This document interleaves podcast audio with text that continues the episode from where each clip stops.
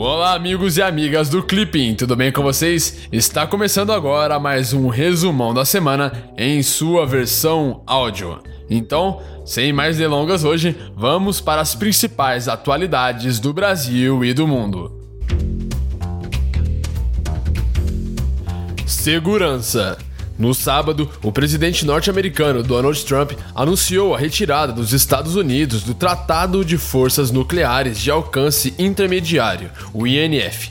Segundo Trump, a Rússia não honrou, infelizmente, o acordo, então nós vamos encerrá-lo e sair dele. De acordo com as autoridades estadunidenses, a Rússia estaria desenvolvendo um sistema de mísseis, de modo que Trump alertou sobre a possibilidade de os Estados Unidos devolverem armas, a menos que Rússia e China concordem em interromper as atividades.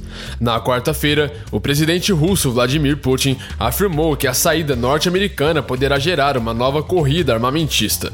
Segundo Putin, se os Estados Unidos abandonarem o INF e instalarem mísseis na Europa, a resposta da Rússia será rápida e efetiva.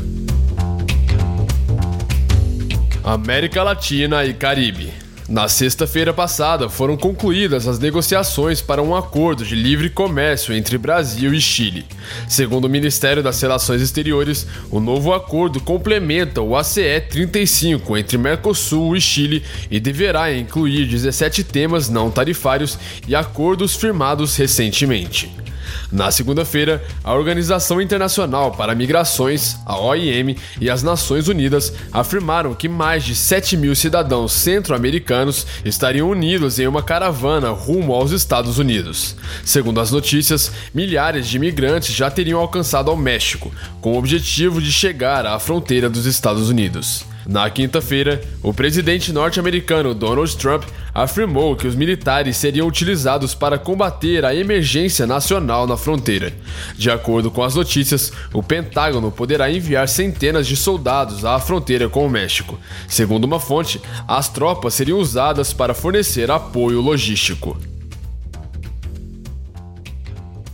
Estados Unidos na quarta-feira, dois pacotes suspeitos foram encontrados nas correspondências do ex-presidente norte-americano Barack Obama e da ex-secretária de Estado Hillary Clinton.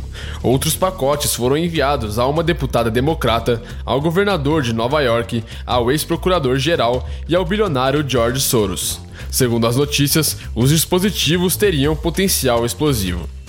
Na quinta-feira, novos pacotes suspeitos foram enviados ao ator Robert De Niro e ao ex-vice-presidente Joe Biden. De acordo com as notícias, outro pacote teria sido enviado à sede da CNN, endereçado ao ex-diretor da CIA. Ainda segundo as notícias, o presidente norte-americano Donald Trump teria condenado os atos e as investigações pelo serviço secreto pelo FBI estariam em andamento. União Europeia no sábado, mais de 500 mil pessoas reuniram-se em Londres para exigir a convocação de um novo referendo sobre o Brexit.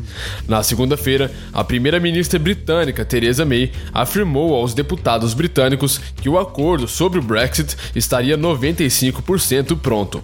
Segundo as notícias, as negociações continuariam bloqueadas por conta do impasse sobre a fronteira com a Irlanda.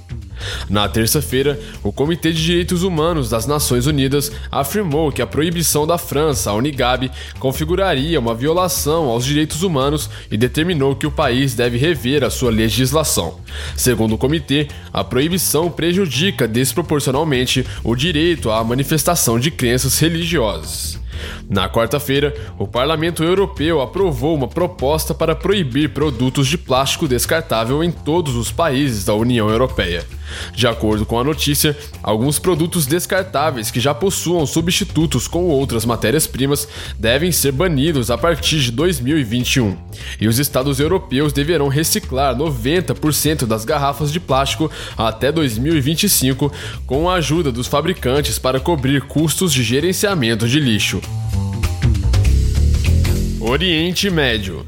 Na terça-feira, a Arábia Saudita promoveu o Fórum Econômico Iniciativa de Investimentos Futuros para atrair investimentos estrangeiros ao país. Segundo a notícia, algumas autoridades cancelaram a participação no evento diante das investigações do caso Khashoggi.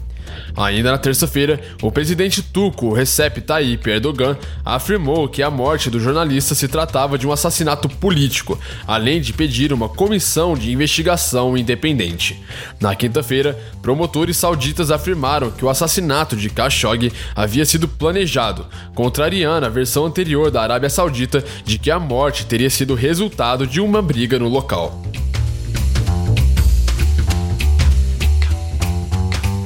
África.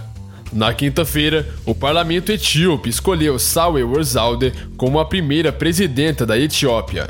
Segundo a notícia, a presidência etíope, considerada um cargo honorífico sob o comando de uma mulher, reforça as mudanças implementadas no país pelo primeiro-ministro Abiy Ahmed.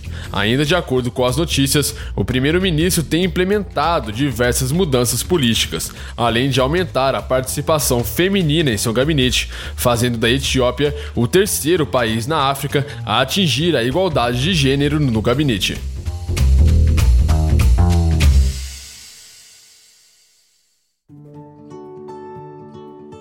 Então é isso aí. Essas foram as atualidades dessa semana. Eu espero que você tenha gostado e que o nosso podcast possa estar te ajudando a estudar. Não se esqueça de deixar o seu feedback aqui na plataforma do Clipping ou então em qualquer outra plataforma que você esteja nos escutando, beleza? É muito importante para continuarmos evoluindo sempre. Eu vou ficando por aqui, te espero na semana que vem. Tchau!